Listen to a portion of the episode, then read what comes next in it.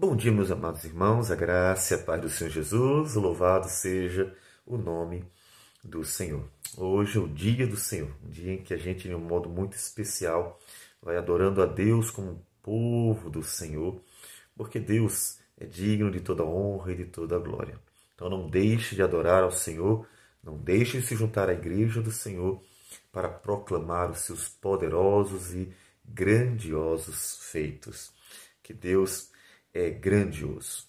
Pois bem, e a vida dos nossos dias, ela segue sendo uma vida cansativa. Eu creio que você deve estar cansado de ver as injustiças, é, os maus tratos, a violência, a maldade.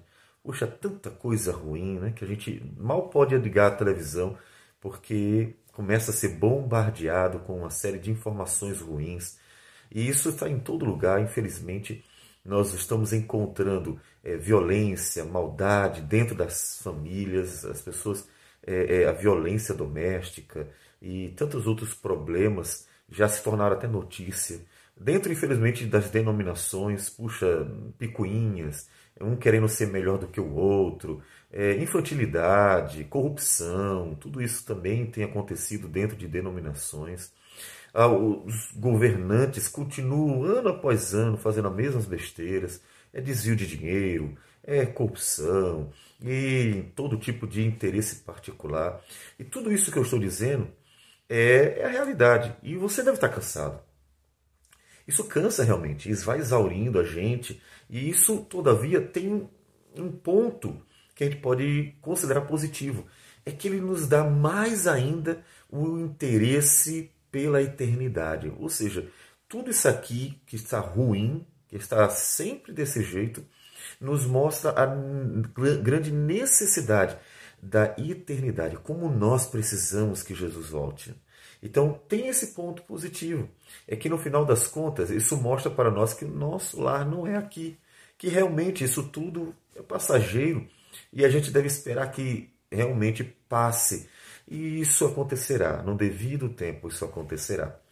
E diante de tudo isso, que entristece o nosso coração, Davi, ele diz assim no Salmo 19, versículo 8: Os preceitos do Senhor são retos e alegram o coração. O mandamento do Senhor é puro e ilumina os olhos. Percebe o contraste com o mundo? Enquanto a gente vê tanta coisa ruim acontecendo, tanta injustiça, tanta ambição, tanta avareza, tanta maldade no mundo acontecendo, e tantas vezes por nada, pelo simples fato de querer um pouco mais de dinheiro, ou mesmo pelo poder, os homens amam o poder. E a gente vê tantas coisas ruins e Davi contrasta com a maldade do mundo. Olha que coisa maravilhosa. Ele diz que os preceitos do Senhor são retos. Enquanto os homens são injustos, eles é, aplicam as leis segundo o seu bel prazer, eles defendem quem querem e condenam também quem querem. Não há justiça, não há retidão. É apenas uma questão de fazer a vontade do próprio coração.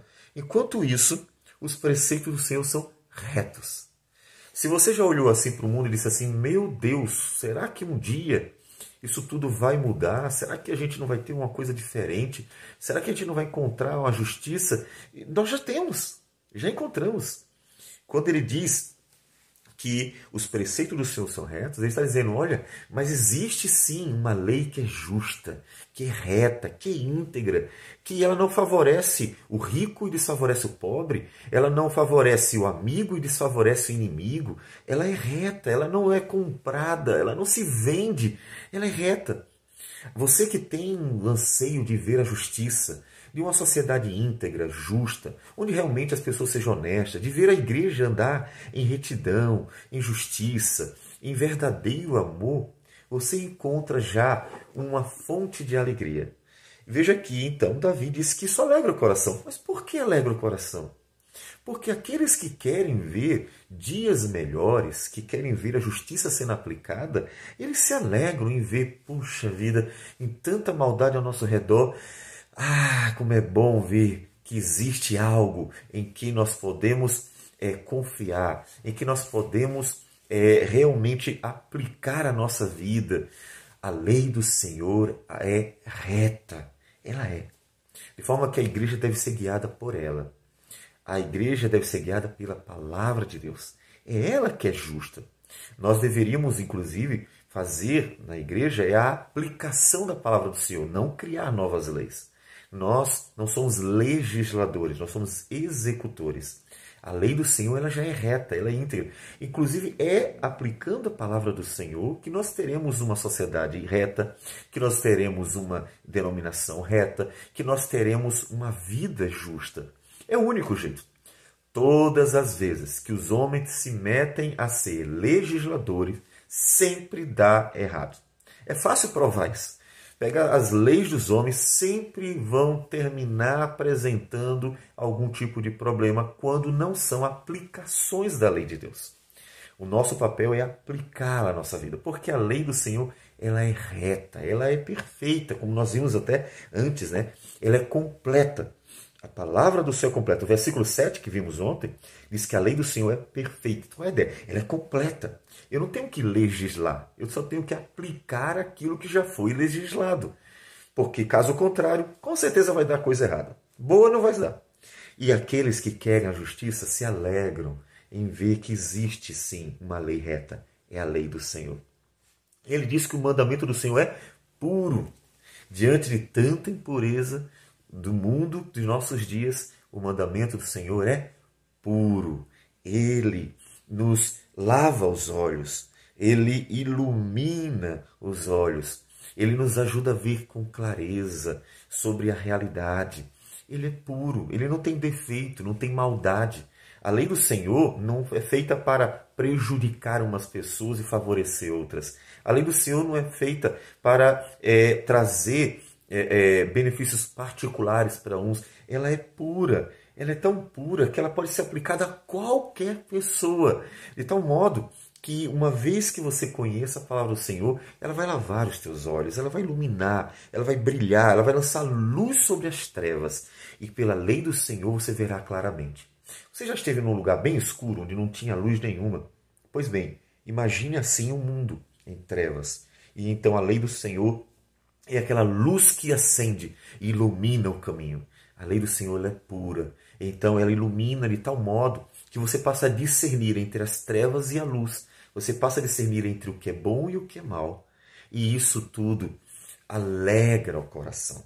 Alegra o coração daqueles que querem, de fato, andar no Senhor e com o Senhor. Então, você que porventura olhando para o mundo desanimou, para um pouquinho de olhar para o mundo e comece a olhar para a palavra do Senhor. Comece a olhar para o Senhor e então você encontrará motivo para se alegrar.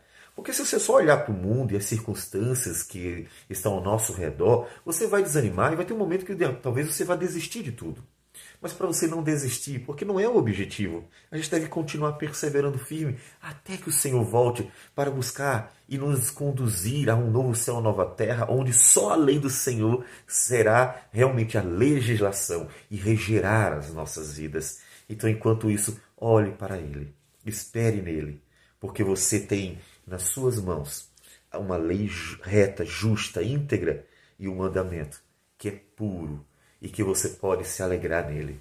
Então, olhe para o Senhor, porque o Senhor é justo. Vamos orar ao Senhor.